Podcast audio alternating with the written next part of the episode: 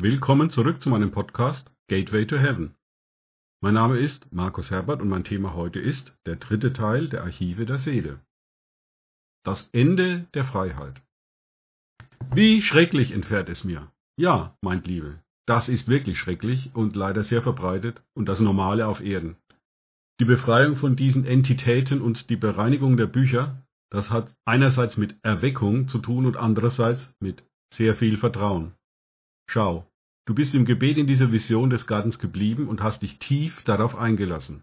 Das ist Erweckung im Sinne einer zunehmenden Bewusstwerdung. Du bist zudem so weit gegangen, dich von mir in die Hände nehmen zu lassen und mich näher an dich heranzulassen, als es viele Menschen je auch nur erwägen würden, es zuzulassen. Das ist Vertrauen. So konnte ich auch eine tiefere Reinigungsaktion einleiten und bis in die innere Bibliothek vordringen. Na, da freue ich mich doch, dass es so weit gehen konnte, rufe ich aus. Ich will gar nicht fragen, über wie viel oder wie wenig Prozent meines Lebens ich wohl die Kontrolle habe. Dass diese Vögel weg sind, finde ich jedenfalls überaus erleichternd. Aber wie hast du diese Prozesse in dem Archiv beendet? Ich sah dich etwas in das jeweils letzte Buch schreiben, und damit war die Geschichte endlich beendet.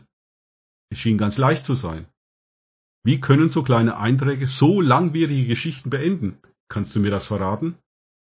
Es ist ganz einfach, weil es am Anfang der Geschichten ja auch ganz einfache Auslöser waren, die den Prozess in der Seele in Gang brachten. Mit der Zeit wurden aus den gedanklichen und emotionalen Bearbeitungen innere Gerichtsverhandlungen und schlimmer noch Muster. Die Seele leitete aus früheren Erfahrungen und ersten Ursachen, nenne es Präzedenzfälle, Begründungen und Ansichten ab, die mit der Zeit zu Überzeugungen wurden, also festen Annahmen über die Struktur der Wirklichkeit. Neue Erfahrungen wurden durch diese Muster gefiltert und ihnen zugeordnet, so dass ein freies Erleben schließlich gar nicht mehr möglich war.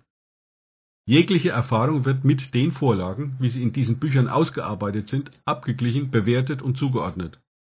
So kann ein Mensch in der wirklichen Gegenwart schließlich nicht mehr ankommen. Er wird die Marionette seiner Muster. Etwas Neues gibt es für ihn nicht. Er ist darum schwer erreichbar, denkt an die dunklen Vögel und lebt in einer Art Gefangenschaft, aus der es für ihn keinen Kommen gibt. Es sei denn, ich beende den Satz. Er erlebt eine Erweckung und entschließt sich jemanden, der ihn befreien kann, zu vertrauen. Ich verstehe, dass das keine kleine Hürde ist, und ich verstehe, dass Freiheit mit zunehmendem Alter immer mehr zu einer reinen Fiktion wird. Soweit der dritte Teil. Danke fürs Zuhören Denkt bitte immer daran, kenne ich es oder kann ich es im Sinne von erlebe ich es. Erst sich auf Gott und Begegnungen mit ihm einlassen bringt Leben. Gott segne euch und wir hören uns wieder.